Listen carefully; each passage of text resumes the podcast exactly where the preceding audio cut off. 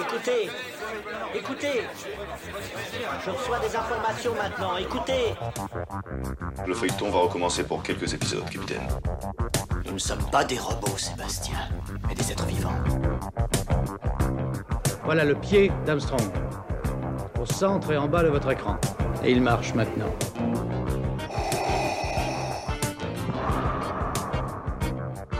On peut dire aujourd'hui que la science-fiction est bel et bien partout.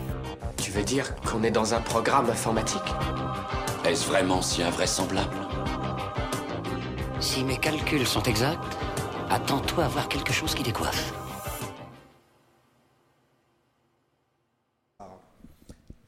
Eh ben, c'est parti. Bonjour à, toutes et à tous. Vous écoutez C'est plus que de la SF, le podcast hebdomadaire sur la science-fiction, animé par l'œil de chéri et produit par ActuSF. Nous sommes réunis ce soir dans les locaux du Livre de Poche pour une soirée spéciale Audiolib et une soirée spéciale Brandon Sanderson. Audiolib édite des livres audio euh, à écouter en format CD ou en format numérique. Nous avions déjà fait ensemble un épisode sur Le vieil homme et la guerre et nous euh, faisons aujourd'hui un épisode sur Brandon Sanderson et l'adaptation audio de La Voix des Rois des archives de Rochard. Il y a deux épisodes de La Voix des Rois qui vont sortir en audio. Ils durent, je crois, le premier 25 heures et le deuxième 25 heures et le deuxième 27 heures. Euh, le premier épisode sort le 14 décembre et le second le 22 février 2023. Pour cet épisode spécial, j'ai le plaisir d'être avec une Dream Team. J'ai avec moi, et pour commencer, Mélanie Fazi. Mélanie, bonjour, vous êtes autrice et surtout traductrice de tout Brandon Sanderson. Pas tout, mais quasiment. Presque, très bien. J'y étais, j'y, étais presque. Euh, avec vous, euh, à vos côtés, il y a Jessica Monceau. Bonsoir à vous, Jessica. Bonsoir.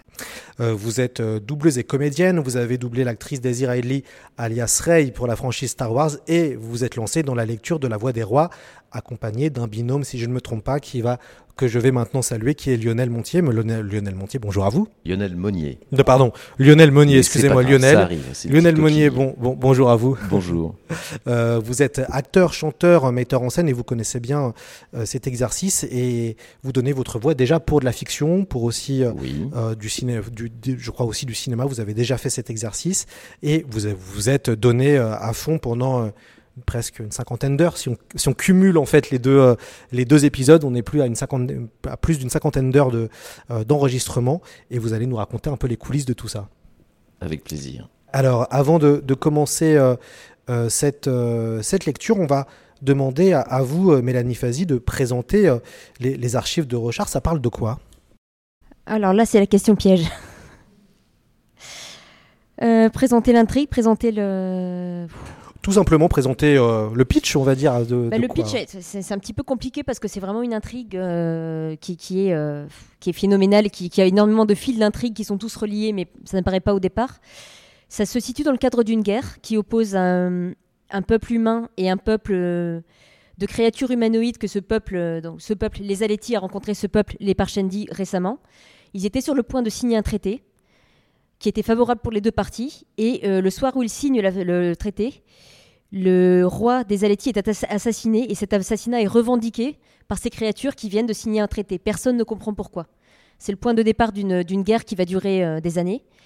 Et on va suivre différents personnages qui sont euh, impliqués à différents degrés dans cette guerre, soit en tant que les esclaves qui sont envoyés comme chair à canon, soit les dirigeants qui, qui- qui prennent les décisions, soit différentes personnes qui sont vraiment ballottées dans, dans tout ça. Et toutes les intrigues finissent par se relier. Mais alors, on en a pour tout le podcast si je commence à résumer les intrigues euh, individuelles. On suit trois personnages essentiellement et beaucoup plus euh, de personnages secondaires. Pourquoi c'est culte cette, cette saga, qui est quand même considérée comme les meilleures sagas de fantasy euh, actuelles, et Brandon Sanderson est considéré comme un des meilleurs auteurs aussi du, du genre. Pourquoi cette saga, elle est si... qu'est-ce qu'elle a de plus que les autres? Plus que les autres, je saurais pas dire. En plus, je, je suis pas une grosse lectrice de, de sagas de fantasy. C'est une des seules récentes que j'ai lues. Elle est impressionnante par le, je pense, euh, il est connu pour ça, la création d'univers. Il y a un univers d'une cohérence et d'une. euh, Enfin, il a créé tous les peuples, les religions. Par exemple, le- les noms de chaque peuple ont des sonorités en particulier qui nous disent tout de suite tiens, ce personnage est Aleti, ce personnage est Thaïlande, ce personnage est telle, euh, telle chose. Il y, a des, bon, il y a des systèmes de magie extrêmement vastes, il y a une mythologie, il y a, il y a tout. Et à l'intérieur de ça, et qui est euh, un aspect qu'on trouve pas forcément toujours à ce degré-là, il y a un développement des personnages qui n'était pas forcément son point fort vraiment au départ. Et là, je trouve qu'il se lâche sur le développement de la façon dont il les fait évoluer, dont il va développer aussi bien leur histoire, leur trauma. Tous les personnages sont brisés d'une manière ou d'une autre. Et c'est un point important de l'intrigue. Et je trouve qu'il a vraiment quelque chose de psychologique qui se rajoute, qui donne une épaisseur. Et il a un, un talent pour la construction, pour tenir en haleine, qui est. euh, euh, bah, pour tout vous dire, c'est pas tant sur Rochard, mais le, premier Fils des Brumes. J'ai traduit la fin en vitesse accélérée parce que j'étais tellement prise parce que je lisais que je voulais connaître la fin. Et je me suis fait une espèce de gros rush sur la fin juste pour savoir ce qui se passait. C'est vraiment captivant en plus. Brandon Sanderson qui est venu sur le, sur le podcast nous faire un- une masterclass autour du world building, puisqu'en effet c'est un immense créateur de, euh, de monde. Alors j'ai une question pour, pour nos, deux, euh, nos deux lecteurs, hein, finalement, Jessica et Lionel. Comment, euh, c'était quoi votre réaction quand vous avez découvert ce texte? On va commencer avec Jessica peut-être. complexe. Parce que c'est une langue inventée. Et euh, c'est vrai, quand j'ai découvert le texte, je me suis dit, mais comment prononcer tous ces noms? Euh, donc on a vraiment une Bible auquel Lionel et moi on se réfère pour prononcer toujours les noms de la même manière, comme on n'enregistre pas en même temps. C'est particulier, mais très intéressant. Vous étiez vous une lectrice de, de fantasy ou alors pas du tout? Non, pas du tout. Pas du tout. Ça vous a donné envie de découvrir un peu plus le, le genre? Oui. Parfait. Parfait, c'était la bonne réponse. qu'il C'est fallait dire. Euh, Lionel, vous, euh, c'était quoi alors la, la découverte de ce texte? Vous étiez dans quel état d'esprit? Alors moi, je ne suis pas lecteur de fantasy non plus, et, euh, et, et donc j'étais très très en appétit de découvrir euh, euh, ces- ce, monde, ce genre euh, littéraire que je connais plutôt par les adaptations cinématographiques euh, que par la lecture elle-même, même si je lis la science-fiction que j'aime bien. Kadik, enfin un peu des classiques, Asimov et des gens comme ça. Et, disons que ben, c'était un mélange d'excitation parce que c'est c'est un immense chantier quand même. Euh, on a des, des, des, sais pas, 3500 pages à lire, enfin bon. Et, euh, et puis, bah oui, une inquiétude pour, euh, pour l'exercice qui n'est pas si courant quand même de- d'enregistrer des, textes aussi longs, avec un univers aussi, aussi euh, complexe, aussi riche, aussi euh, rebondissant. euh, mais voilà, une exaltation pour, porter cela, parce que j'ai quand même rapidement compris que le, texte, il était vraiment intéressant sur le plan finalement initiatique, enfin de la découverte de soi-même, son, de son, bon, bien sûr, ça en passe par un destin exceptionnel d'un personnage qu'on suit, etc. Mais, mais je veux dire, c'est plein de réflexions sur euh, finalement le présent, la présence, euh, qui je suis. euh, ce sont enfin d'éternelles questions au fond qu'on trouve dès la tragédie grecque et qu'on retrouve ici aussi. Mais mais voilà, donc c'était un mélange un peu d'exaltation, d'inquiétude, de, je suis un peu loin du micro, alors je me rapproche, voilà. Et puis de, de savoir comment on allait se dépatouiller tout ça. Alors heureusement, on est quand même bien accompagné par Camille qui, nous fait des fiches de lecture euh, ultra complètes euh, avec les, prononciations, tous les noms propres, euh, etc. Même parfois des petits, des petits, euh, euh, des petits qualificatifs pour qu'on n'oublie pas d'un enregistrement à l'autre à qui on a affaire, etc. Oui, parce qu'en fait, est-ce qu'on vous, a donné le livre au début? Est-ce que, avant de commencer à, faire ce travail, vous avez lu le, roman et après vous vous mettez à lire? Comment ça, comment ça, comment ça se passe? Vous avez lu les livres ou euh, est-ce qu'on vous a, donné les textes et vous êtes mis à travailler tout de suite? Ben, je, continue. Euh, évidemment, j'ai lu le premier tome pour m'informer euh, sur là où je mettais les pieds. Mais euh, après, euh, je dirais les, les autres tomes, je, je, les, je les parcours, mais je ne les lis pas dans le détail. Parce que tout simplement, il faut du temps. C'est assez long. Vous parlez de 25 heures d'enregistrement. ça veut dire qu'il faut 25, 25 heures pour le lire, à peu près, le bouquin. Donc, je, je le parcours, mais euh, nourri quand même de ce premier tome qui a été un peu étudié et qui, a, lancé euh, l'opération, en fait. hein. Pareil que Lionel, et c'est vrai que moi j'aime aussi découvrir le texte quand je le lis. Euh, je trouve ça vraiment très intéressant parce qu'on y passe énormément, énormément d'heures. Pour 25 heures de rendu, vous n'imaginez pas le nombre d'heures d'enregistrement. Euh, et donc je trouve aussi que c'est très intéressant pour nous. Ça, nous permet de, rester concentré sur le texte, de, de découvrir aussi certaines choses. Après, évidemment, euh, comme Lionel, le premier, euh, je l'ai lu aussi. on avait besoin quand même de se familiariser avec la langue, de se familiariser, comme je vous disais, avec les noms qui sont quand même particuliers. C'est pas des noms qu'on est habitué à, entendre, surtout en France. Donc, euh, donc voilà, mais moi j'apprécie aussi de découvrir certains, certains passages comme, comme les auditeurs vont le découvrir. Alors Mélanie, c'est grâce à vous hein, qu'on peut lire en français les, archives de Rochard. Est-ce que vous pouvez un peu nous parler de la, de la langue de Brandon Sanderson et de votre travail de, traductrice? Euh, il écrit comment, hein, Brandon Sanderson? Son style. Euh, son style, ouais, vraiment.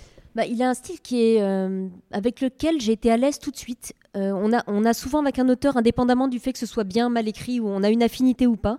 Avec lui, j'en ai une tout de suite. C'est-à-dire que je sais spontanément de quelle manière je vais le rendre. Il a un style qui est intéressant dans le sens où il est. c'est pas quelqu'un qui va chercher à faire des fioritures. Il est. La langue est au service de l'histoire. Il vise avant tout la fluidité et l'efficacité. Et euh, il a une, écriture qui, de ce fait, est efficace, mais qui n'est absolument pas ni simpliste, ni pauvre, ni quoi que ce soit. Simplement euh, au service du récit, je ne peux pas le dire autrement. Et je trouve qu'il est extrêmement doué. Un endroit où il va peut-être un peu plus se lâcher sur la langue, c'est pas tant dans les parties strictement narratives, c'est dans les dialogues. Je trouve que notamment, il est très fort pour donner des, un ton particulier à ou une voix particulière qui fait. Et j'ai retrouvé ça un peu en écoutant justement. Le, on a quelques personnages, je pense Malice, le fou du roi par exemple. Les dialogues de Malice, on les lit, on sait que c'est Malice qui parle. Il y a vraiment quelque chose. Euh, il caractérise le personnage à travers les dialogues. Donc il n'a pas, une, euh, il pas un style qui fait de l'esbrouf, je dirais. Mais, euh, mais c'est un style qui, qui peut paraître faussement simple au départ, mais qui est sacrément maîtrisé. Et moi, il m'impressionne beaucoup sur les dialogues. C'est peut-être pas forcément ce que j'ai le plus de plaisir à écrire, mais c'est un immense plaisir de traduire ces dialogues. Ça fait combien d'années que vous traduisez Brandon Sanderson? Alors, j'ai commencé par Fils des Brumes en 2009. Euh, j'ai pas traduit que ça depuis, mais euh, les 4 5 de mon temps, on va dire. Euh, ça se compte en années. j'ai commencé il y a 13 ans, donc euh, j'ai pas passé l'entièreté de ces 13 ans sur ces livres, mais j'y ai passé beaucoup de temps. Est-ce que vous avez maintenant des, des réflexes quand vous traduisez du Brandon Sanderson Est-ce que vous avez des automatiques de traduction? Bah, Comme je disais, la manière de rendre son style, avant que je découvre les spécificités de tel passage, tel, euh, tel univers, je retrouve sa voix et tout de suite j'y suis, ça c'est pas un problème. Évidemment, quand je travaille sur une série, je retrouve les personnages, je retrouve l'univers, j'ai mon lexique. Euh, l'erreur que j'ai faite au départ, c'est de pas suffisamment euh, tout garder en, sous la main, parce que je ne me suis jamais douté que quand cette petite trilogie qu'on me donnait en 2009, j'aurais besoin des termes encore 13 ans plus tard régulièrement parce qu'entre-temps, il s'est mis à relier les séries entre elles. Donc euh, le, réflexe que j'ai, c'est à chaque fois, je vais vérifier deux choses. Si je rencontre un nouveau mot, je le vérifie dans mon lexique, qui maintenant commence à être euh, conséquent. Et je, me réfère beaucoup à un, wiki en anglais qui s'appelle Coppermind et qui, euh, qui, recense tous les termes de l'univers en anglais. Donc je peux vérifier si un terme est déjà apparu, de quelle manière il était utilisé. Voilà, j'ai ces réflexes de me dire est-ce que ça, c'est déjà apparu avant? Et ça, c'est un réflexe euh, qu'on apprend avec l'expérience à force de ne pas avoir anticipé au départ. Et je note de plus en plus des choses comme comment les personnages se... Est-ce qu'ils se tutoient ou se vous voient, par exemple Parce que ça, il faut s'en souvenir, euh, il faut réutiliser, le... rester cohérent, disons, sur euh, des années plus tard. Comment s'est passé les, coulisses alors de, de la lecture, Jessica et, Lionel? Est-ce que vous êtes retrouvés ensemble à lire, chacun de son côté? Est-ce que vous non, êtes jamais. durant ce, durant ce travail? Non, c'est la première fois qu'on se rencontre ce soir. c'est triste, mais c'est la, la triste réalité. On enregistre euh, un par un, une par une. Parce qu'il n'y a pas assez de place dans le studio ou ça prendrait trop longtemps de faire entre chacun son tour? Déjà parce qu'on n'enregistre pas les mêmes passages. C'est ça. Du tout, euh, nos, nos, personnages euh, se croisent très peu. Donc on lit chacun nos parties, l'un après l'autre. Et, et, puis ça serait compliqué. Je pense à deux au même micro. Il ne faut pas faire de bruit du tout, du tout quand on enregistre un livre audio. Donc il faudrait une, concentration énorme, juste encore plus quand, ce n'est pas à nous de lire, parce qu'on ne peut pas bouger un petit doigt, on ne peut pas bouger... Euh, peut pas bouger une manche, ça s'entend. Oui, puis c'est la nature même de cet enregistrement, parce que c'est de la narration. On lit les, on chapitres. Euh, donc euh, les chapitres, ils sont dédiés. Enfin, c'est un, narrateur qui, qui, qui dit le chapitre, et donc il n'y a pas de la nécessité qu'il y ait plein de voix simultanément. Quel type de scène vous préférez lire? Les scènes de bataille, les scènes de dialogue, euh, les scènes de ce qu'on peut appeler d'exposition? Mais je dirais en fait euh, l'ensemble du, livre, il est riche de sa diversité euh, de style en fait, et, c'est ça qui est intéressant parce que évidemment il y a, de l'action, mais l'action est pas tant, c'est- des moments très précis. Je pense à, la première tempête qui, qui prend quand même plusieurs chapitres. Mais euh, euh, voilà, euh, c'est la tempête, on l'attend presque depuis le début du premier tome. Donc il y a des moments comme ça, d'espèces de rendez-vous, et là, bon, c'est assez jouissif évidemment, mais c'est aussi préparé par des, par des chapitres qui vont être beaucoup plus réflexifs, par, par des moments qui vont évoquer une histoire très riche aussi qu'on découvre petit à petit. Enfin, je veux dire l'histoire avec un grand H. Et puis, moi, j'ai une particulière tendresse pour les intermèdes, en fait, qui sont des petits moments de pause dans le récit et où, euh, pour moi, il y a quelque chose de l'enfance qui est là. euh, D'ailleurs, ça met très souvent en jeu euh, des, des- jeunes, des enfants, des petits, le jeune Caladine, le jeune, ses frères, ses frères, etc.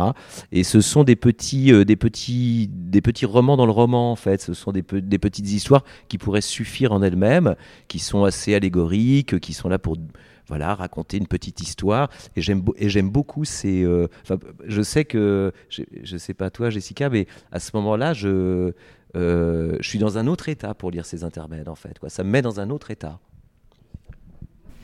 Euh, moi, ce que je préfère, c'est les scènes de dialogue euh, à deux personnages. Je précise, parce qu'il y a des, dialogues à dix personnages et dix personnages de temps en temps masculins, ce qui est, ce qui est compliqué pour moi d'avoir dix voix masculines différentes. Donc il faut trouver des dictions pour, euh, pour bien euh, définir chacun des personnages. Mais, euh, mais en tout cas, quand il y a des dialogues à deux, comme par exemple entre Shalan et Jasna, entre Shalan et Motif, c'est des voix que j'ai vraiment énormément différenciées. Et du coup, euh, c'est très plaisant pour moi parce que c'est que du jeu, en fait.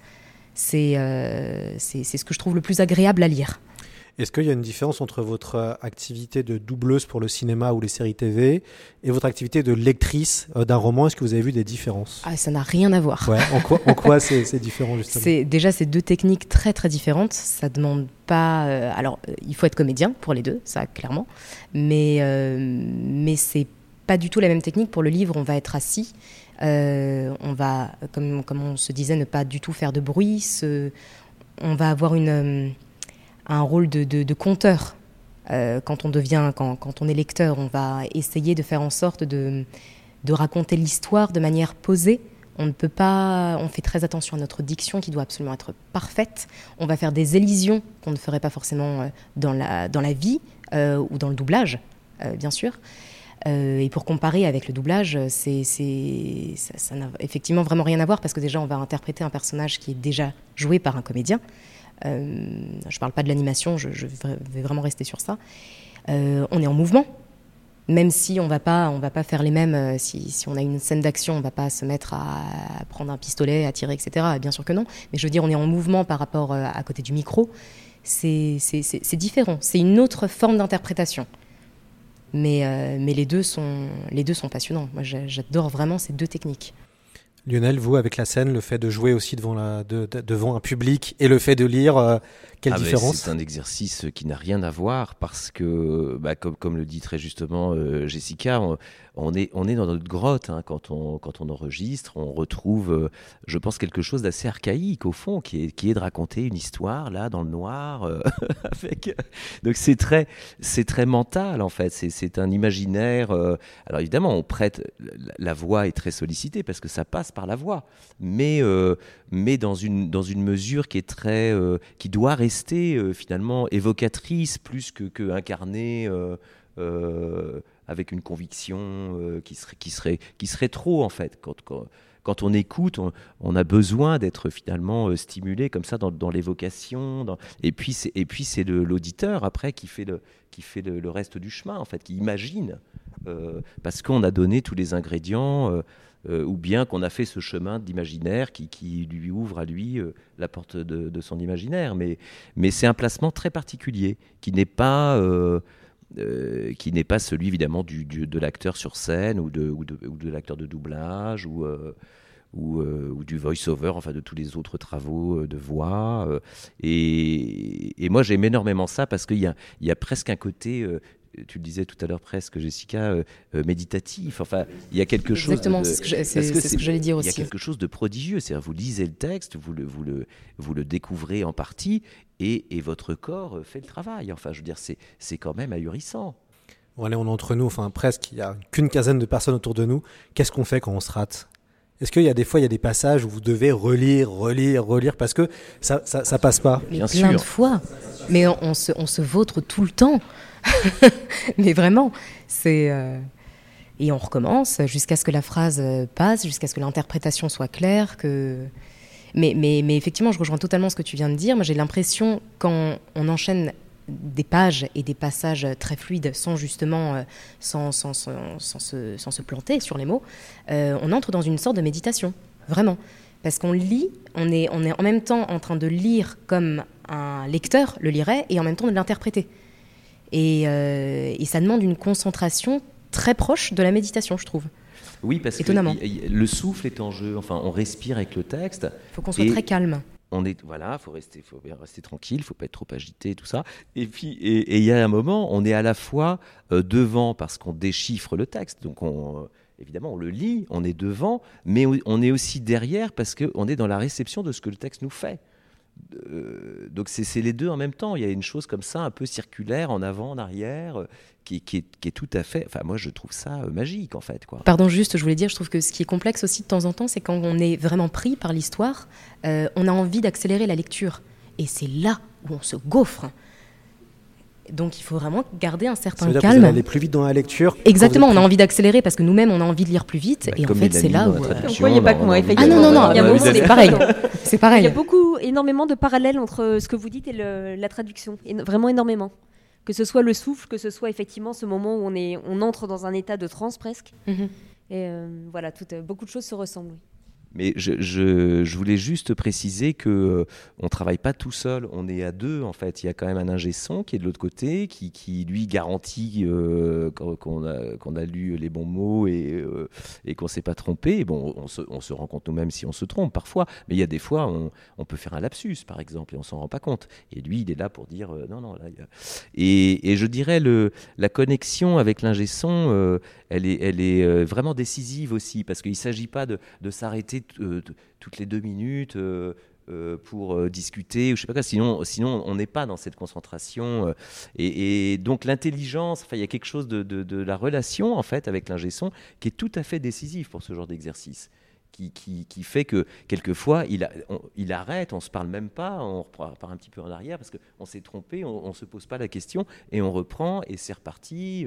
voilà, ça se fait un peu comme ça dans une espèce de, de, couple en fait, de, travail quoi. Et puis c'est vrai que euh, pour, euh, pour lui citer justement Loris, notre ingé son qui nous, qui nous suit euh, sur, depuis le début sur, sur les livres, euh, et vraiment, enfin, il a vraiment un rôle extrêmement important déjà parce qu'il nous enregistre tous les deux alors que nous, on ne se voit pas. Et très souvent, parce qu'on ne les enregistre pas forcément, on n'enregistre pas le livre pendant, pendant cinq jours de suite. On peut avoir une semaine, deux semaines, trois semaines avant de se revoir. Il fait très attention, lui aussi, il tient la, la Bible dont on parlait de, nous, de nous rappeler en permanence la prononciation, de nous remettre un peu dans le contexte. Et puis, effectivement, euh, le nombre de lapsus euh, que je fais, moi, sans m'en rendre compte, je me dis, mais, mais qu'est-ce que tu as dit Ah bon, j'ai dit ça? Et puis il me fait réfléchir, je fais, ah mais oui, effectivement. On le croit pas quand il nous dit ça. D'ailleurs, euh, Mélanie, comment on fait pour, pour traduire en vitesse Brandon Sanderson? Parce que c'est un monsieur qui produit quand même beaucoup. Et puis là, il va encore produire beaucoup plus puisqu'il a fait un crowdfunding, donc un financement participatif géant qui a fait le record euh, ever de tous les crowdfunding pour euh, faire des, romans. Et donc vous allez devoir encore retraduire des, livres. Comment on fait pour quand même, parce que vous, devez quand même traduire très souvent euh, du Brandon Sanderson bah, alors la, réponse est qu'on ne le traduit pas en vitesse. Justement, on essaie d'éviter. le piège, c'est que si on traduit trop vite, on va bâcler le travail. Surtout, là, il faut avoir une attention de plus en plus aux détails à mesure que l'univers se développe. Donc on cherche l'équilibre entre sortir les, relativement vite pour, euh, pour les parce que c'est attendu par les lecteurs, mais pas trop vite pour qu'on ait quand même le temps de faire un travail soigneux. Euh, moi, ça me prend à peu près un an pour traduire un, livre de, de, un volume de Rochard, et ensuite il y a le retravail derrière euh, du livre de poche, la correction, mise en page, maquette, tout ça. Euh, après, pour préciser, le, les livres du crowdfunding qui sont quatre et qui se rajoutent au planning qui était déjà prévu, on a décidé qu'on allait être deux traducteurs sur ces quatre livres. C'est-à-dire pas en même temps. On s'est répartis, euh, je peux le dire maintenant que ça a été annoncé officiellement. Euh, moi, je prends les deux derniers textes sur les quatre et Sébastien Guillot, qui est un collègue euh, traducteur et qui a été également éditeur, en fait, notamment, c'est notamment lui qui a publié L'Entris, le premier livre à l'époque, le premier de Brandon Sanderson, donc, va faire les deux autres textes. Est-ce que c'est pas dur de, la- de laisser de, laisser un autre toucher le texte de Brandon Il y a Sanderson une petite frustration, on s'est retrouvé face à ce moment où il y a une question qui s'est posée. Euh, C'est-à-dire, on, euh, on commence à avoir beaucoup de textes. Je suis une seule personne, je ne suis pas une machine. Il y a une limite à ce que je peux faire en termes de vitesse, en termes d'attention, de, qualité, de concentration.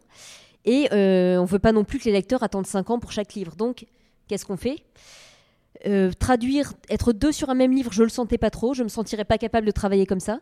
Et euh, aussi bien euh, le livre de poche que moi, on a eu la même idée en fait, qui était ben, si s'il y avait des textes peut-être un peu moins reliés au Cosmer ou un peu moins, est-ce qu'on passerait pas la main au moins sur quelques textes?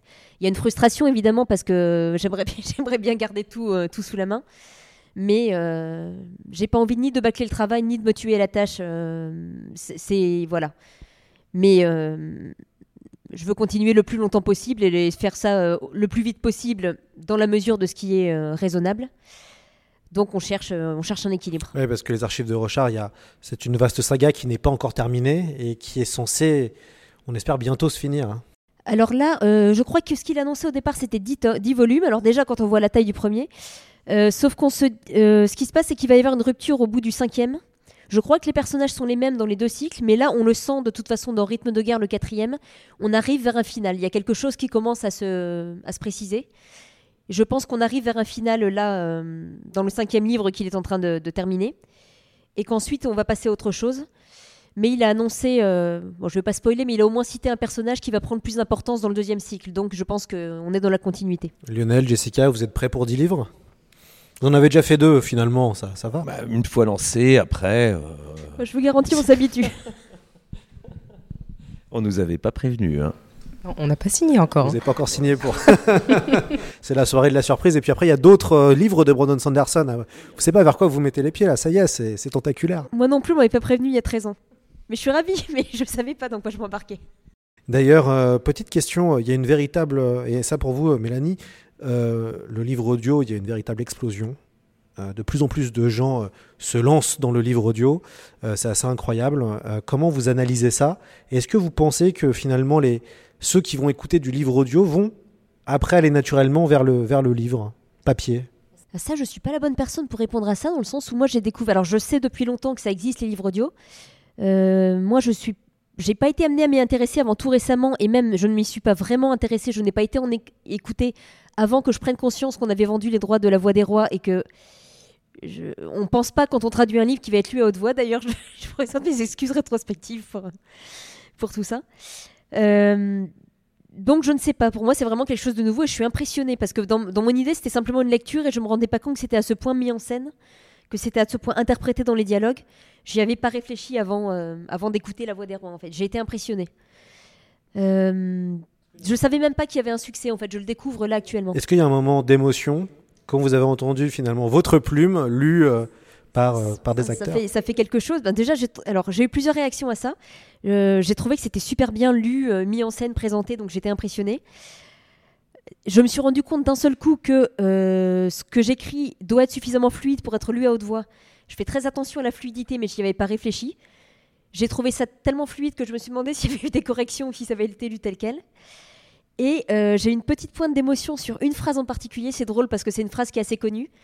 C'est la première phrase du prologue qui raconte l'assassinat du roi. Et c'est la phrase qui est de mémoire euh, fils fils Valano, Avérite de Chinovar, était vêtu de blanc ce jour où il s'apprêtait à tuer un roi. C'est une phrase que j'avais bien en mémoire. Et quand je l'ai entendue, j'ai j'ai quand même eu la chair de poule.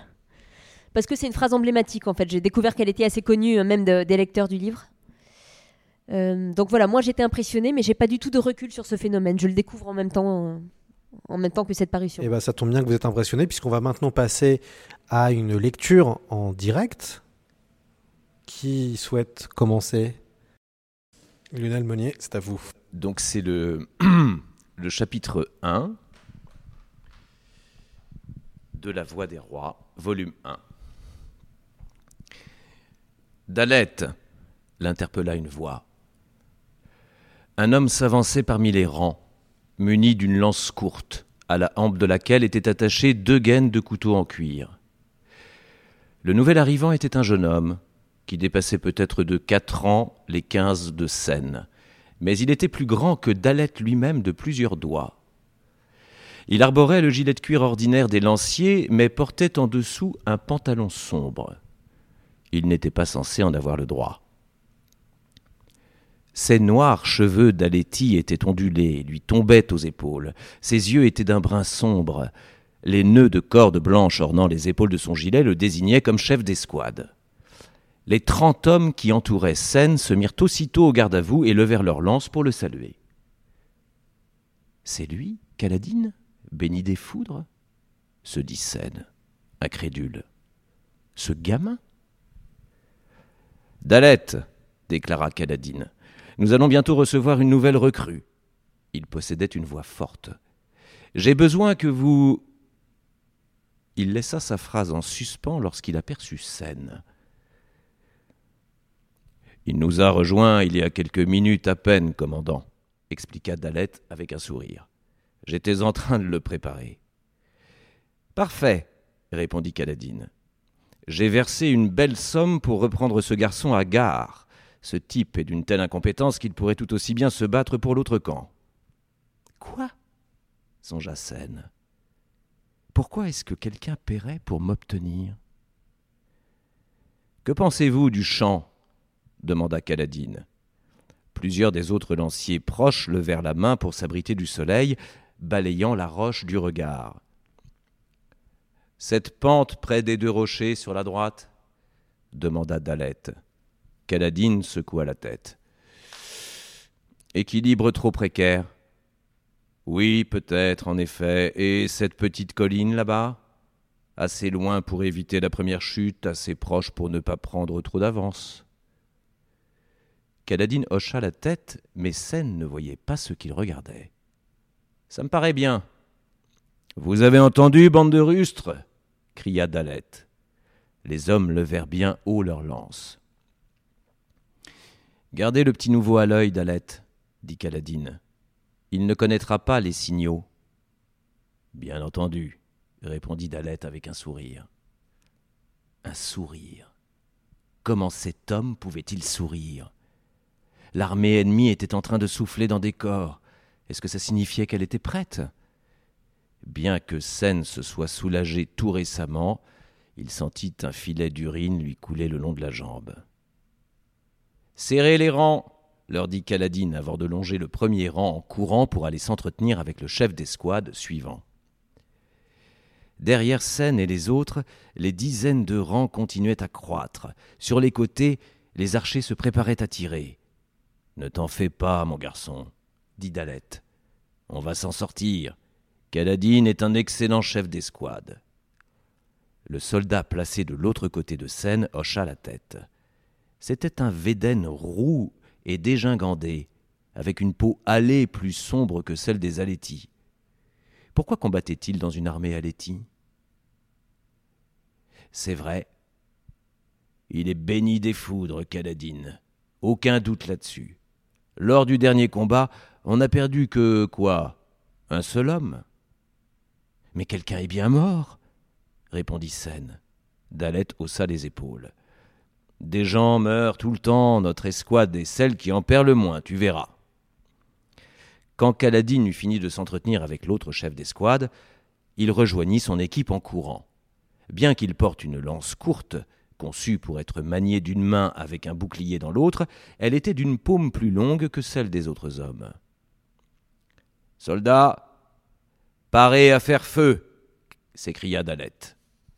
Contrairement aux autres chefs d'escouade, Caladine ne se mit pas en rang, mais se tint à l'avant de son unité. Autour de Seine, les hommes s'agitaient, surexcités.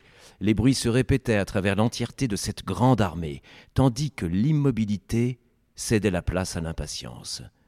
Des centaines de semelles qui piétinaient, de boucliers qui claquaient, de fermoirs qui cliquetaient. Caladine restait immobile, regardant fixement l'autre armée. Doucement, messieurs, dit-il sans se retourner. Merci beaucoup euh, Lionel Monnier pour cette euh, lecture. Ça donne effectivement très très très très envie de connaître la suite. Euh, un petit mot, Mélanie, c'est quand même très très épique les, les archives de Rochard. C'est ça aussi qui est chouette. C'est un des nombreux aspects, mais il y a beaucoup de passages, de passages épiques, oui. Il y a notamment les scènes de guerre avec le, ces soldats qui sont chargés de porter des ponts, qui permettent, dans ces plateaux qui sont séparés par des gouffres et pour que les dirigeants et les, autres puissent passer au-dessus. En fait, euh, il y a des passages vraiment impressionnants. Oui. Ouais, c'est ça qui est aussi euh, euh, très plaisant et c'est aussi pour ça que ça fonctionne bien. Brandon Sanderson, il y a une véritable hype autour de l'auteur. Il y a beaucoup de gens qui, aiment cette saga et qui sont aussi et d'ailleurs qui même certains attendent d'avoir le, prochain volume. on a beaucoup d'attentes à chaque fois quand, quand, un volume sort. Beaucoup veulent avoir la suite tout de suite. Bah, tout le monde il est vraiment très très doué pour créer justement cette attente d'un tome à l'autre. Et c'est euh, bah, pour moi aussi, à chaque fois j'ai la curiosité de savoir de savoir ce qu'il va faire la fois d'après. C'est euh, d'autant plus sur une série comme celle-là où j'ai passé beaucoup de temps. Un détail tout bête, c'est que récemment il a lu le prologue du prochain. Euh, il a fait une lecture du prochain sur sa chaîne YouTube. Et le prologue, il faut savoir que dans les archives de Rochard, le prologue est à chaque fois la même scène racontée par un personnage différent. L'assassinat du roi Gavillard par un personnage différent. Et la première chose que j'ai faite, je me suis empressée d'aller écouter l'extrait pour savoir qui allait raconter cette fois. Et je vous le dis pas, vous pouvez aller vérifier, mais j'ai bondi au plafond quand j'ai su quelle version on allait avoir cette fois. D'accord, il commence bien ce livre, il commence vraiment très bien. Donc en plus, euh, oui, il est très doué pour créer cette attente, mais c'est normal, c'est euh, un livre tellement impressionnant, on a envie de savoir comment il va boucler tout ça. D'ailleurs, euh, Lionel, petite question, comment ça s'est dispatché en fonction de qui allait lire quoi? Est-ce que comment ça s'est fait le, le, dispatch de lecture? J'ai le sentiment que les chapitres sont portés en fait par, par euh, un personnage et donc euh, quelquefois c'est un personnage féminin et quelquefois c'est un personnage masculin. Donc évidemment moi je ne lis pas les, chapitres portés par un personnage féminin. La plupart du temps, enfin dans ce qu'on a euh, déjà enregistré, c'est Chalan en fait qui, qui tout, tout, ce qui se passe autour de Chalan, de, de, de, de, son destin. Qui, qui, est pris en charge par Jessica et moi j'ai plutôt affaire à Caladine Gavila, euh, euh, Davidar, euh, et puis ces, personnages-là, en fait, quoi. Les hommes de pont. Oui. D'ailleurs, je voulais, vous demander, les langues inventées de, rock, du manche-corne, vous les retraduisez par exemple ces langues parce que c'est comment, comment, ça se passe? Euh, C'est-à-dire les langues inventées, les langues qui sont données en fait dans des euh, dans une autre langue, dans une autre langue parce qu'il y en a quelquefois des phrases entières quoi. Euh, alors ça, ça reste alors à moins que ça me soit spécifié autrement. Il y a quelque chose comme ça un peu dans le livre des radios. En général, ça reste, ça reste tel quel. C'est tel quel. Hein. Mais il y a eu des passages. je pensais plus à un passage chiffré dans le suivant qui pose ce cas de problème, mais en général, ça reste tel quel. Parce que de toute façon, c'est c'est un peu comme si on traduit le Seigneur des Anneaux, on va laisser les passages euh, et les noms. C'est censé. Il y a une force d'évocation dans les langues. En plus, tout est cohérent. Je vais pas moi m'amuser à, casser cette cohérence. Par contre, des personnages, je pense rock notamment à des expressions qui sont celles de quelqu'un qui parle dans une langue qui n'est pas la sienne. Oui. Et là, je vais essayer de rendre ce côté un peu boiteux. Mm, mm. Ça, il a des expressions qui sont pas simples à rendre d'ailleurs. D'ailleurs, euh, Mélanie, est-ce que vous avez dû inventer des, inventer des noms propres pour. Euh, J'ai dû inventer tellement de choses. Sur, sur comment, comment on fait pour inventer des noms propres? Alors, comme tout, ça dépend du cas de figure. Il y a plein de solutions différentes. Des fois, les noms se traduisent tels quels. Des fois, ça peut, laisser, ça peut rester tel quel. Euh, des fois, il faut juste franciser un tout petit peu pour que ça, paraisse plus naturel. Et des fois, il faut carrément inventer quelque chose. Euh, là, on se pose les questions. Qu'est-ce qui est important dans ce passage? Est-ce qu'il y a un sens à, faire passer? Absolument. Est-ce qu'il y a une sonorité à garder? Est-ce qu'il y a un effet qui est visé? Est-ce que ça s'inscrit dans un registre euh, de langue ou est-ce que c'est lié avec des termes euh, euh, comme ce surnom, par exemple, Béni des foudres Les tempêtes sont un, élément important, donc il y a énormément de, liens, de, mots en, lien avec les tempêtes. ensuite, on voit, on parlait de motif par exemple tout à l'heure. Il a fallu que motif s'appelle pattern en anglais. Je ne pouvais pas le laisser, le laisser tel quel. Donc, puisque c'est un motif et il y a d'autres, ce mot de motif a une importance qui se développe par la suite. Lui, c'était assez naturel, mais des fois, on cherche, euh, on bricole avec le dictionnaire des synonymes, on essaie, de, on essaie des mots et puis on trouve. Euh, et des fois, on ne trouve pas. Et, et, euh, et tout à la fin, il y a quelque chose qui finit par venir. Est-ce que vous avez déjà, je crois, rencontré Brandon- Sanderson? Plusieurs fois. oui. Plusieurs fois. Est-ce qu'il vous a demandé comment vous aviez traduit ci ou ça en français? C'est déjà arrivé? Euh, non, mais par contre, il a eu des échos par. euh, il me dit qu'il a eu des échos par des lecteurs qui viennent lui parler des traductions. Je pense que si les lecteurs trouvaient les traductions très mauvaises en général, ils le font remonter à l'auteur. Là, il, s'il y a eu très mauvaise, il me l'a pas dit. Il m'a fait remonter plutôt qu'il avait des bons échos. Et euh, je pense qu'il se fie plutôt à ça que. Je pense qu'il sait aussi quel genre de questions je pose à son assistant, puisque c'est pas lui directement qui me répond. Mais il ne m'a pas posé cette question-là. Je pense que de toute façon, euh, il est traduit dans combien de langues Il peut pas se. Il peut pas s'intéresser à chacune, mais il est intéressé par la question en tout cas. D'accord, mais vous avez, vous avez pas quand même un moyen d'accès, euh, de contacter, quelqu'un- en tout cas l'assistant, s'il y a des questions précises sur certains points? Il y a un de ses assistants qui s'appelle Peter Alstrom qui est vraiment spécialisé dans les questions, euh, le- les réponses aux questions des traducteurs et qui a même déjà anticipé une question que j'allais lui poser puisque euh, je crois que c'est un problème. euh, la langue française pose beaucoup de problèmes de termes neutres en anglais et qui sont féminins ou masculins en français et parfois ne doivent pas l'être. Ça, c'est plus tard dans Rochard et dans d'autres euh, livres. Et euh, il m'a dit, mais le, traducteur polonais a rencontré le même cas de figure et au cas où, il m'a posé cette question, voici la réponse. C'est arrivé qu'une fois, mais donc il, euh, a accès à des, ressources internes, il garde des traces de, tout. De toute façon, ils sont conscients que c'est un travail énorme et ils, sont bien conscients que, c'est un travail d'équipe en fait et qu'on on est aussi une équipe entre leur équipe et la nôtre, on essaie de collaborer. On va maintenant laisser la, parole à Jessica pour lire son, passage.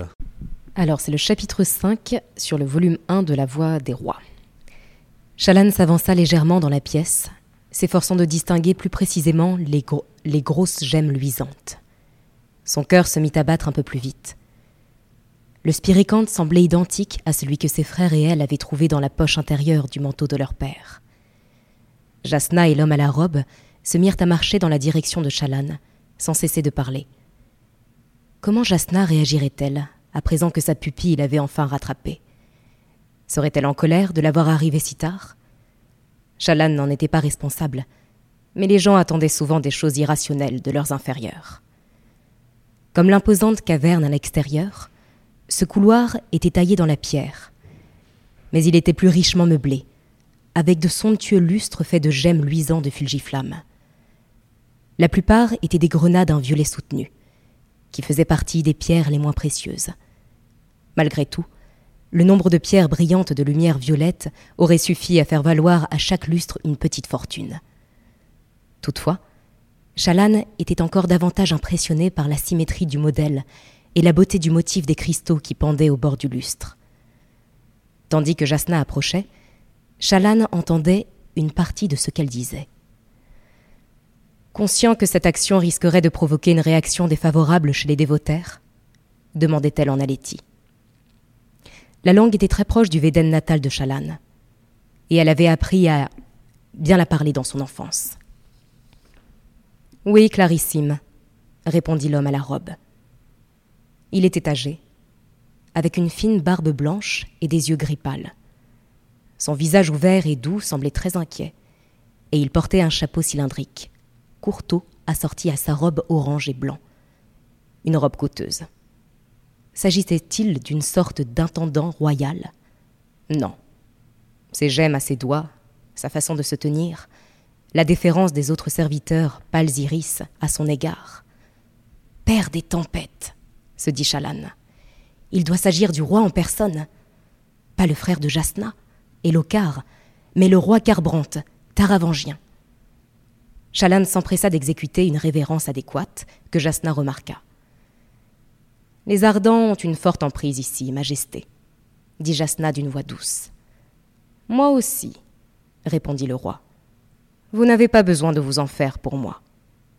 Très bien, dit Jasna. Vos conditions me conviennent. Conduisez-moi sur les lieux et je verrai ce que nous pouvons faire. Toutefois, si vous voulez bien me pardonner, il y a quelque quelqu'un que je dois aller voir. Jasna fit un geste brusque en direction de Chalan pour lui faire signe de les rejoindre. Bien sûr, Clarissime, dit le roi. Il semblait s'incliner devant Jasna. Carbrante était un très petit royaume, composé d'une ville unique, tandis qu'Aledkar était l'un des plus puissants au monde. Une princesse Aletti pouvait très bien dépasser en rang un roi carbrantien, quoi qu'exige le protocole. Chalan se précipita pour rattraper Jasna qui marchait légèrement en retrait derrière le roi, lequel se mit à parler à ses serviteurs. Clarissime, dit Chalan, je suis Chalan Davar, à qui vous avez demandé de vous rejoindre. Je regrette profondément de n'avoir pas pu vous rencontrer à, à Doumadari. Ce n'était pas votre faute, dit Jasna avec un geste de la main. Je ne m'attendais pas à ce que vous arriviez à temps. Cependant, lorsque je vous ai envoyé ce mot, j'ignorais où je me rendrais après Doumadari. Jasna ne semblait pas en colère. C'était bon signe. Chalan sentit se dissiper une partie de son anxiété. Votre ténacité m'impressionne, mon enfant, poursuivit Jasna. Très franchement, je ne m'attendais pas à ce que vous me suiviez si loin. Après Carbrandt, je comptais arrêter de vous laisser des messages, car je présumais que vous auriez renoncé. C'est ce que font la plupart des gens après les premières étapes. La plupart Il s'agissait donc d'une sorte d'épreuve. Et Chalan l'avait réussi. Oui, vraiment, reprit Jasna d'une voix songeuse. Peut-être que je vous autoriserai bel et bien à me présenter une demande pour devenir ma pupille. Chalan faillit en trébucher de stupéfaction. Une demande? N'était-ce pas ce qu'elle avait déjà fait? Clarissime, reprit Chalan, je croyais que. Eh bien, votre lettre. Jasna la mesura du regard. Je vous ai autorisé à me rencontrer, mademoiselle Davard. Je ne vous ai pas promis de vous accepter. La formation et l'entretien d'une pupille représentent une distraction pour laquelle je n'ai actuellement guère de temps, ni de patience. Cependant, vous êtes venu de loin. Je vais écouter votre requête, mais veuillez comprendre que mes exigences sont très strictes. Ça donne évidemment envie de connaître la suite et ça tombe bien à partir euh, du 14 décembre, on pourra tout écouter. Oui, Mélanie. Faire juste, euh, ah Je peux faire juste une remarque. C'est très intéressant d'entendre lire ce passage. Alors déjà, j'adore le personnage de Jasna, c'est un de mes préférés. C'est très intéressant, c'est que c'est exactement l'intonation que j'entends quand je la traduis. Et euh, c'est exactement ce qu'on essaie de faire aussi en traduisant. C'est bon, le, personnage a vraiment sa voix et Sanderson, il sait donner des voix à ses personnages.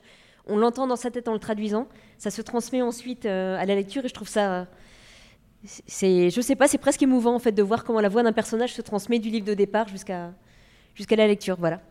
Mais c'était curieux même. C'est à quel point c'est c'est ce côté hautain qu'elle peut avoir et qui, c'est le personnage qui en impose. C'est vraiment un personnage que j'adore. D'ailleurs, euh, Lionel et Jessica, euh, quelle différence vous avez vue entre le premier volume et le deuxième en termes de euh, travail? Est-ce que c'était plus facile entre guillemets parce que vous étiez déjà dans un univers que vous connaissiez et qui avait déjà eu entre guillemets des, des, dizaines d'heures de, travail?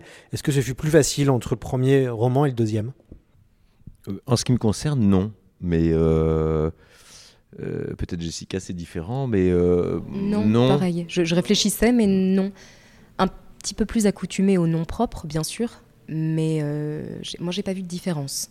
Non, parce que les en fait, les difficultés qu'on rencontre, ça va être des difficultés euh, d'ordre psychomoteur, quand la langue veut plus marcher, quand la bouche devient toute sèche, quand, quand je sais pas quoi, il y a des trucs qui ça, ça marche plus, quoi.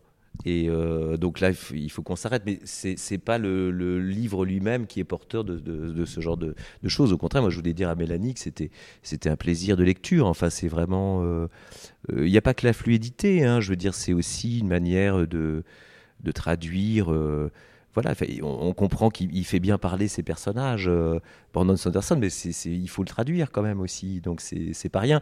Et puis il y a peut-être une dimension dont on n'a pas parlé, c'est la dimension sociale aussi, qui est quand même très présente hein, chez lui, où euh, finalement euh, les héros, c'est des pauvres types, quoi. Des, non mais c'est vrai, c'est des gens de, de, des hors caste, quoi.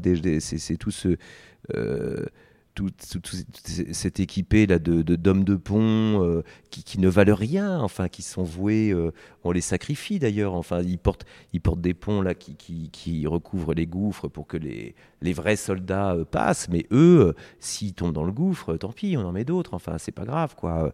Et, c'est eux qui font qui, qui sont le, socle de l'histoire. Donc ça c'est très beau et je trouve que enfin c'est admirablement traduit quand même toute cette petite toute cette petite compagnie là.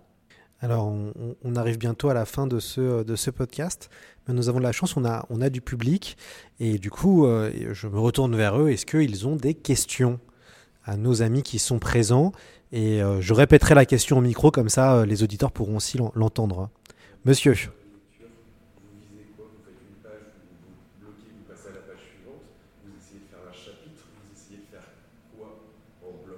Alors, la question c'est sur le bloc de lecture. Est-ce qu'on lit page par page, chapitre après chapitre? Comment ça fonctionne concrètement? Voilà. Alors déjà, première chose, on est sur des tablettes pour lire. On n'est pas sur du papier. C'est beaucoup plus compliqué sur du papier parce qu'on a les bruits de feuilles. Donc pour avoir une, lecture fluide, on est sur tablette. C'est beaucoup plus simple.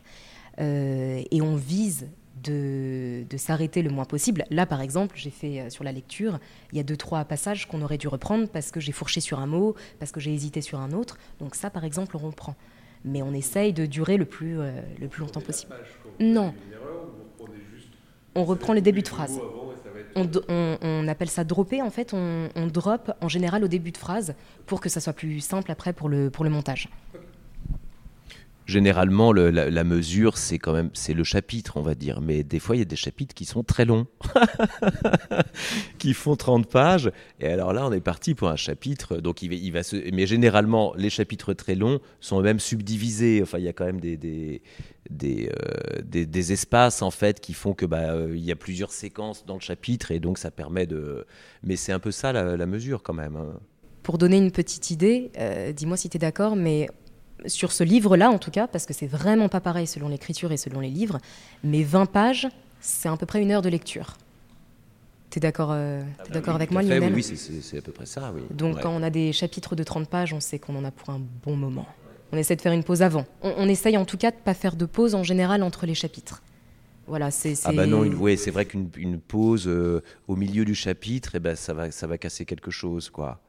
Et oui, c'est ça le... Généralement, euh, euh, je sais pas, moi je dirais, euh, je fais des, comme, une heure et demie euh, de lecture ininterrompue en fait.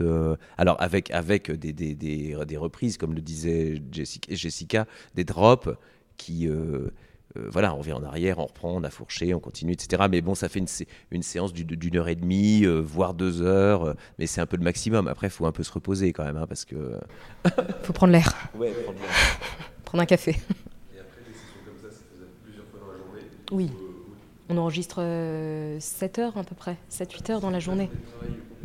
Ah oui, oui. Bah, hi- hier... euh, On va au bureau avec notre petite, avec notre petite mallette et on va lire. euh, voilà, on a, euh, Hier, on a commencé à 9h30 et on a fini à 17h30 en faisant une pause d'une heure. Et c'était une petite journée. On n'a pas poussé jusqu'à 18h30.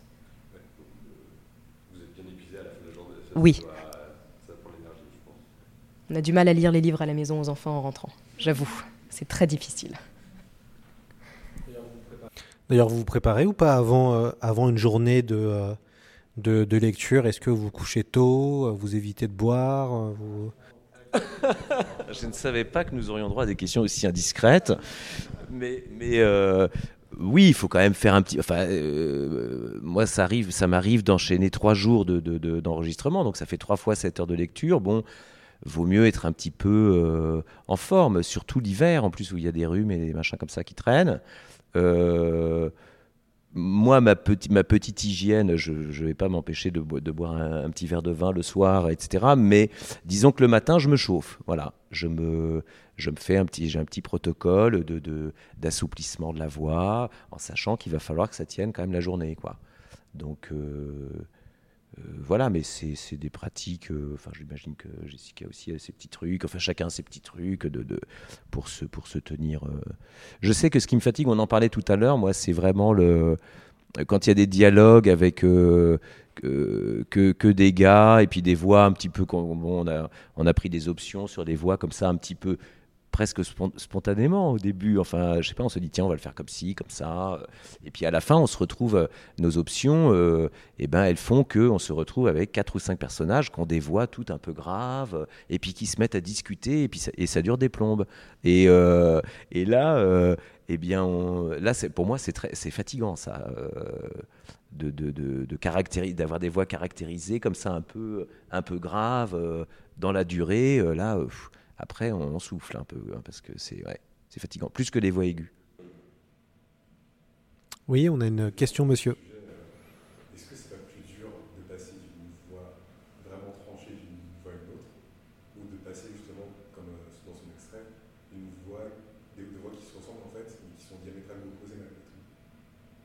ont quand même une intonation précise, on arrive à se figurer, comme justement disait Mélanie Fazi.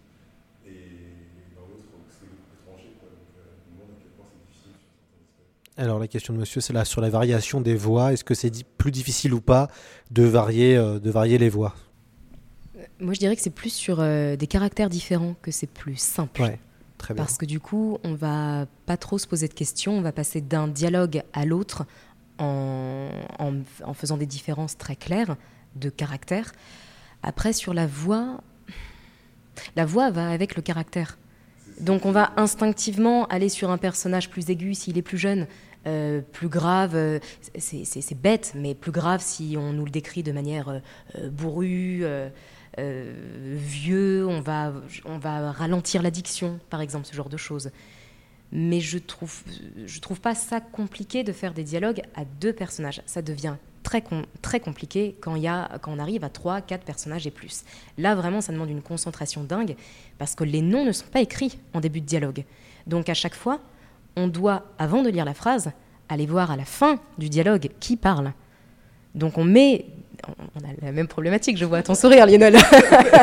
Et quelquefois, c'est même une enquête policière parce que on se dit mais qui Mais non, c'est lui. Alors là, c'est des discussions à n'en plus finir parce que le Loris, il va dire mais non, mais moi, je crois que c'est lui qui dit ça. Mais non, c'est pas lui. Regarde, il dit ça. Ah mais si, mais là c'est lui, mais non. Et puis parfois, on là- arrive à la fin et- du discours et on se dit, mais ce n'était pas du tout ce Mais personnage. non, mais, ri- mais rien à Et on se, Et on on se recommence. perd, on revient en arrière, on reprend le début du chapitre. Enfin, c'est tout juste si on reprend pas le premier tome. Pour, euh, et euh, et, euh, non, non, il y a quelques fois, oui, on se, on se paume hein, quand même hein, dans, le, dans les dialogues, quand ils sont évidemment. euh, Dialogue à deux, euh, c'est, ça va. C'est. Dernière question peut-être?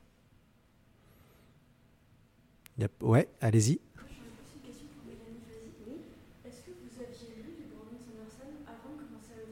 Alors, est-ce que Mélanie Fazi avait lu du Brandon Sanderson avant de commencer à le traduire? Alors, euh, non, quand on me l'a. euh, quand on me l'a proposé, donc il- on avait seulement publié en français Elantris, qui à l'époque pas, il n'avait pas eu le succès qu'à La Voix des Rois. C'est-à-dire, c'est un livre dont j'avais vaguement entendu parler, mais je, pas, euh, il n'avait pas été au- autant mis en avant. Euh, moi, je ne l'avais pas lu et je connaissais pas l'auteur en fait. Euh, je suis allée regarder uniquement ce que c'était, euh, ce qu'il faisait. Euh, je savais uniquement que j'aurais une trilogie à traduire et derrière il y avait un très très gros bouquin en attente. C'était un peu un sujet de blague en attendant que j'ai à le faire vraiment. Mais euh, voilà, j'avais jamais entendu parler de lui. Et euh, il avait déjà un certain succès aux États-Unis, mais en France, ça a été beaucoup plus progressif. Donc c'était euh, pas un auteur dont j'avais été à, euh, à entendre parler, non.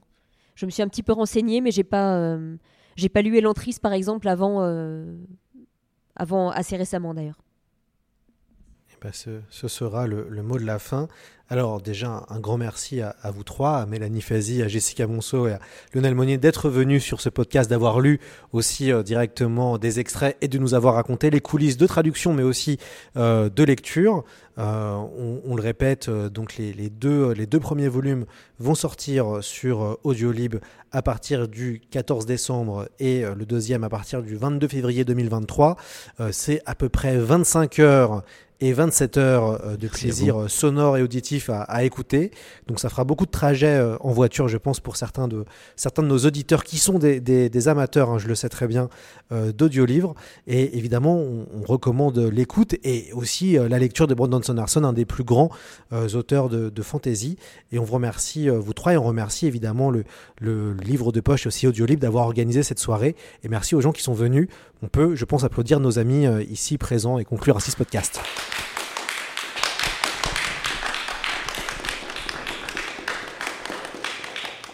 Livre premier. La voix des rois. 4500 ans plus tard.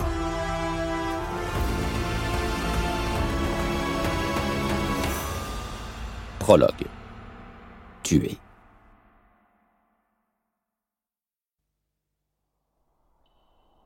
L'amour des hommes est une chose glaciale, un courant de montagne à trois degrés du gel à peine. Nous lui appartenons, ô Père des tempêtes, nous lui appartenons. Mille jours à peine, et voici qu'approche la tempête éternelle. Recueilli le premier jour de la semaine Pala du mois Chash de l'an 1171, 31 secondes avant la mort. Le sujet était une sombre iris enceinte d'âge moyen. L'enfant n'a pas survécu. Seth, fils-fils Valano, avérite de Chinovar, était vêtu de blanc ce jour où il s'apprêtait à tuer un roi.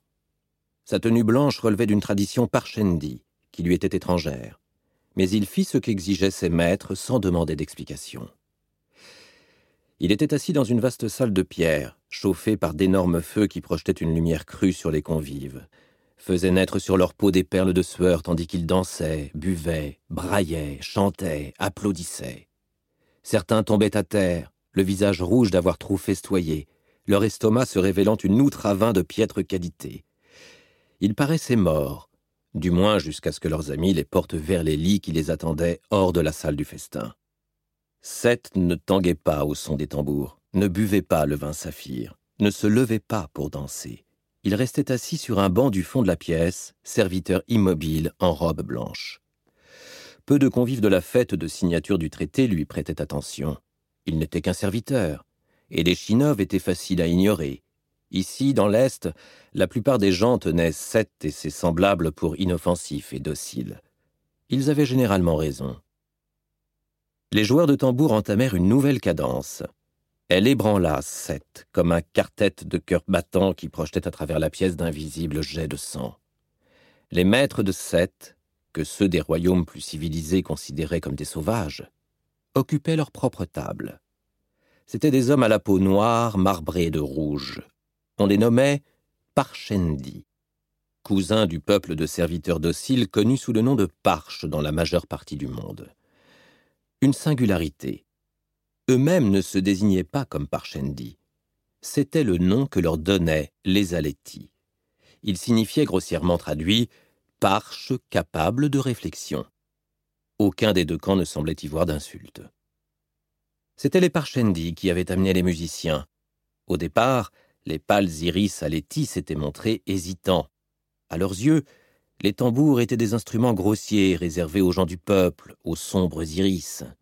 Mais le vin était un assassin notoire de la tradition, comme des convenances, et l'élite Aletti dansait à présent avec abandon. Seth se leva et entreprit de se frayer un chemin à travers la pièce. Les festivités s'éternisaient. Même le roi s'était retiré depuis plusieurs heures, mais beaucoup festoyaient toujours. Seth fut contraint de contourner Dalinar Colline, le propre frère du roi, qui était affalé, totalement ivre, à une petite table. Vieillissant mais solidement bâti, il repoussait tous ceux qui tentaient de l'inciter à aller se coucher. Où était Jasna, la fille du roi? Elokar, fils et héritier du souverain, était assis à la haute table, présidant le banquet en l'absence de son père. Il conversait avec deux hommes, un Azéen, à la peau sombre qui arborait sur la joue une étrange tache pâle, et un homme plus mince, d'apparence aléti, qui jetait des coups d'œil constants par-dessus son épaule. Les compagnons de beuverie de l'héritier étaient insignifiants. Seth se tint à l'écart du jeune homme, longeant les murs de la pièce, et dépassa les joueurs de tambour. Des sprènes de musique filaient dans l'air autour d'eux, ces minuscules esprits affichant la forme de rubans translucides et tournoyants. Les joueurs de tambour remarquèrent Seth lorsqu'il passa près d'eux. Il se retirerait bientôt, ainsi que tous les autres Parchendi. Il ne semblait pas offensé, pas plus qu'en colère, et cependant il s'apprêtait à rompre leur traité de quelques heures à peine. C'était absurde. Mais Seth ne posa pas de questions.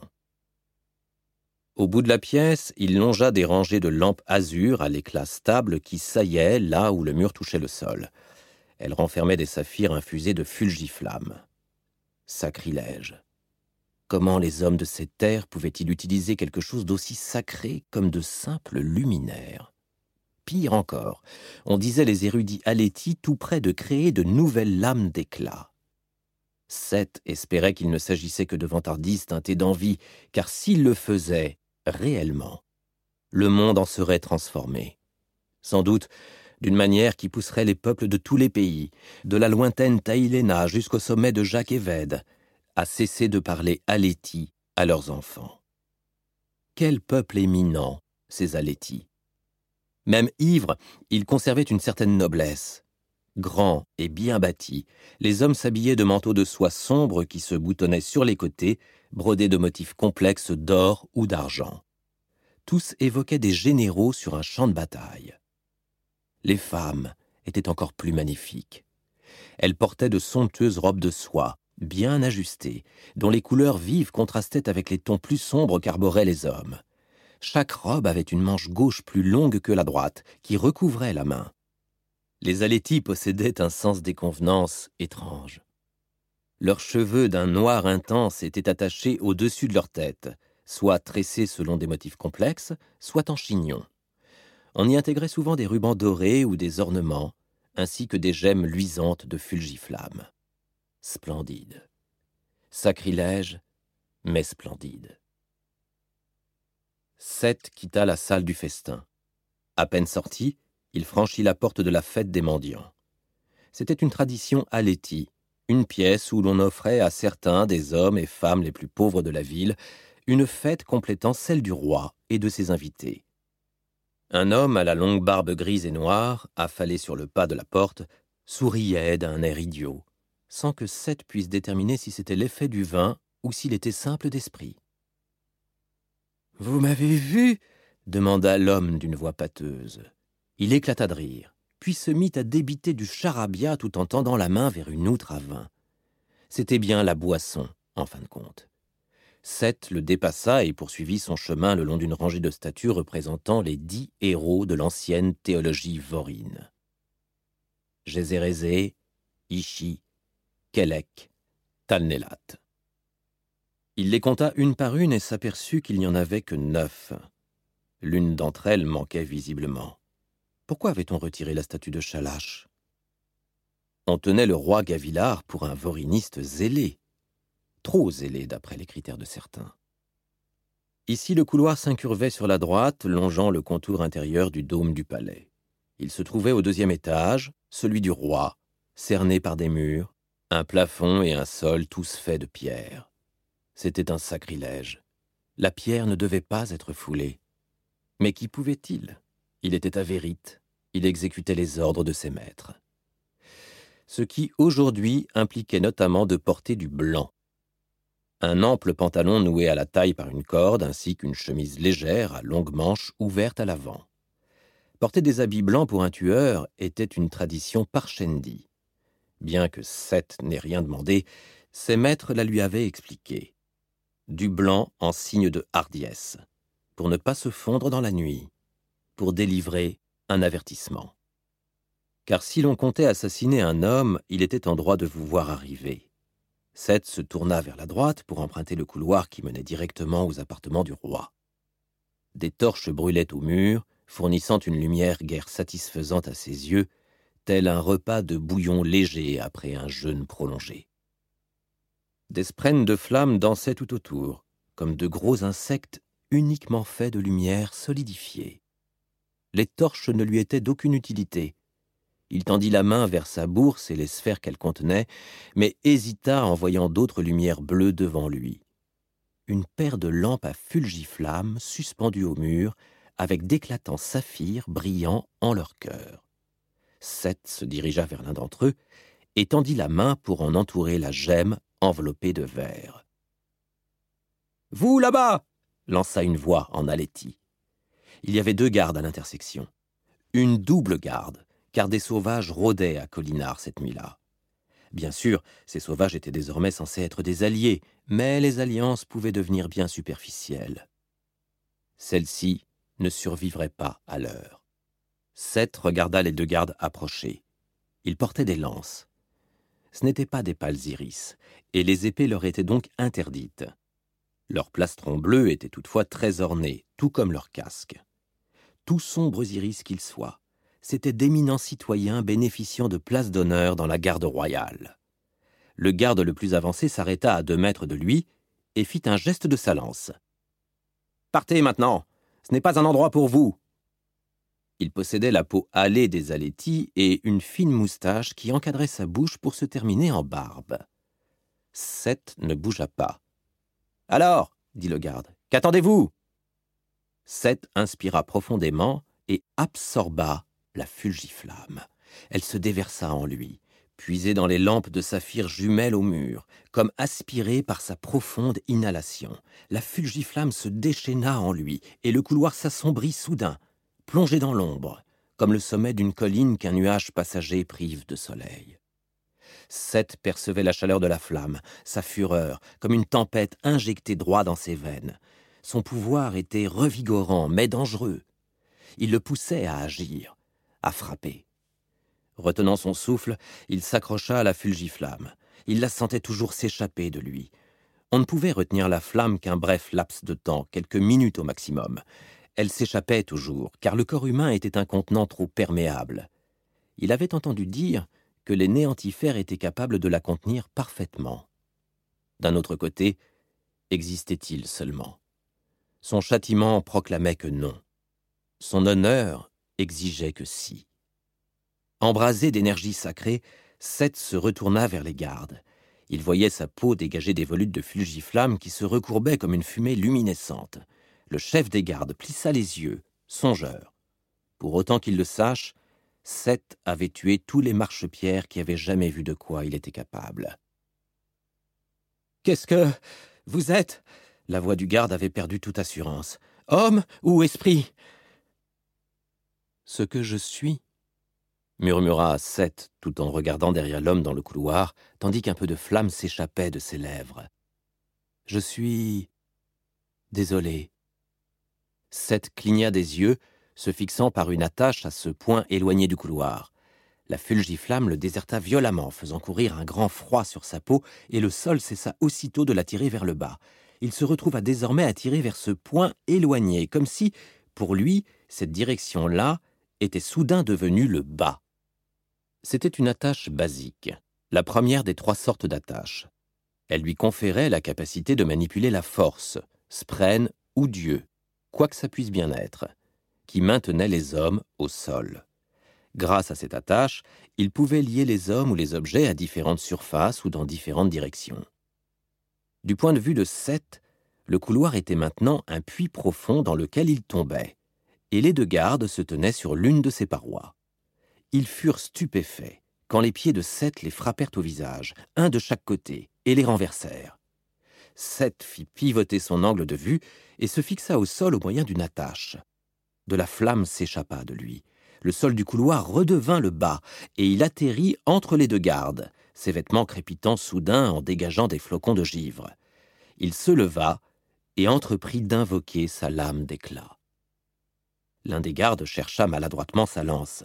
Seth baissa la main pour lui toucher l'épaule tout en levant les yeux il se concentra sur un point au-dessus de lui-même, tout en forçant la flamme à jaillir de son corps afin qu'elle pénètre à l'intérieur du garde et fixe ainsi le pauvre homme au plafond. Abasourdi, le garde poussa un cri aigu tandis que le haut devenait le bas pour lui. Avec une traînée de flamme dans son sillage, il alla heurter le plafond et lâcha sa lance. Comme elle n'était pas directement fixée par une attache, elle retomba bruyamment sur le sol près de Seth. Tué. C'était le plus grand des péchés. Et cependant, Seth se tenait là, à vérite, foulant d'un pas sacrilège des pierres utilisées pour bâtir. Et tout ça ne prendrait jamais fin. En tant qu'avérite, il n'existait qu'une vie qui lui soit interdit de prendre, et c'était la sienne. Au dixième battement de son cœur, la lame d'éclat apparut dans sa main tendue pour l'accueillir. Elle se forma comme si elle se condensait à partir de la brume, de l'eau perlant le long de la surface métallique.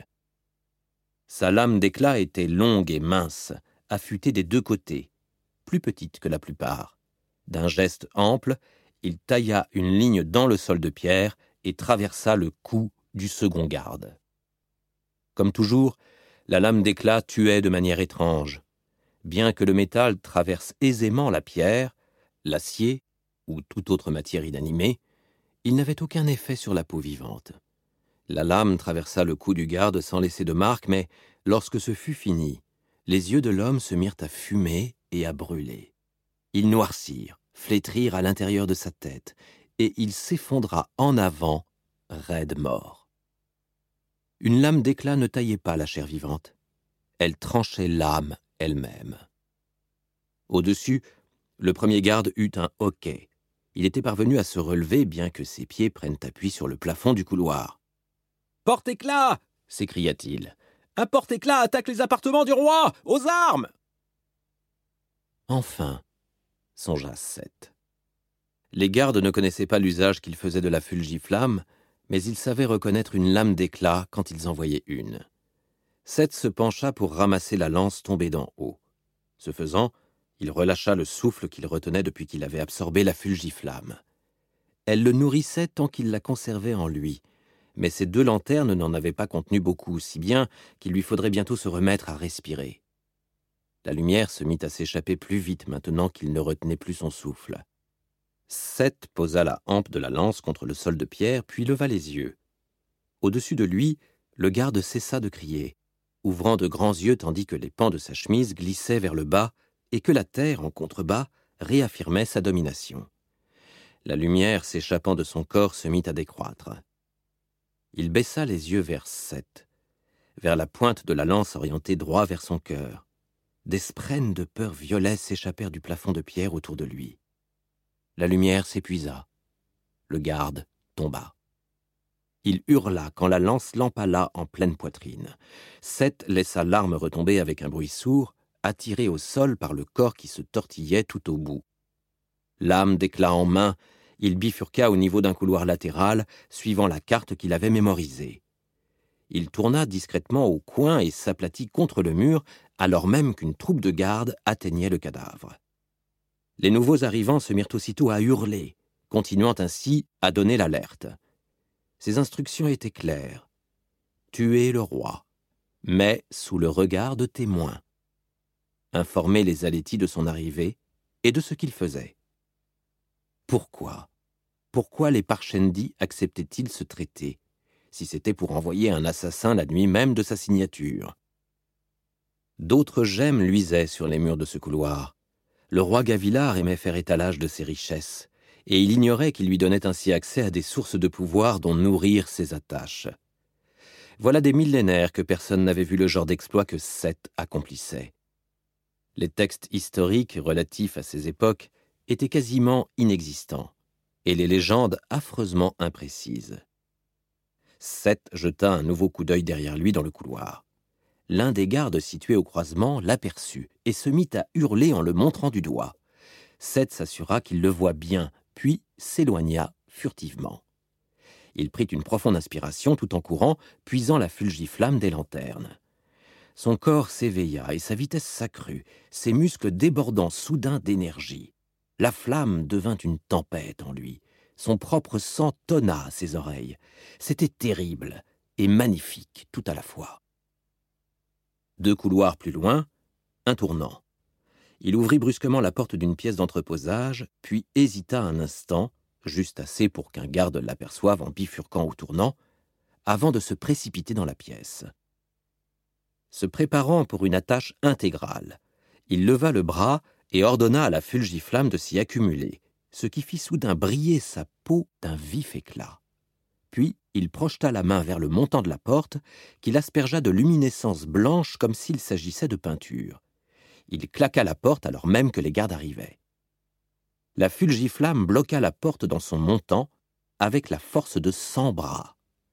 Une attache intégrale liait les objets entre eux, les maintenant soudés jusqu'à ce que la fulgiflamme s'épuise.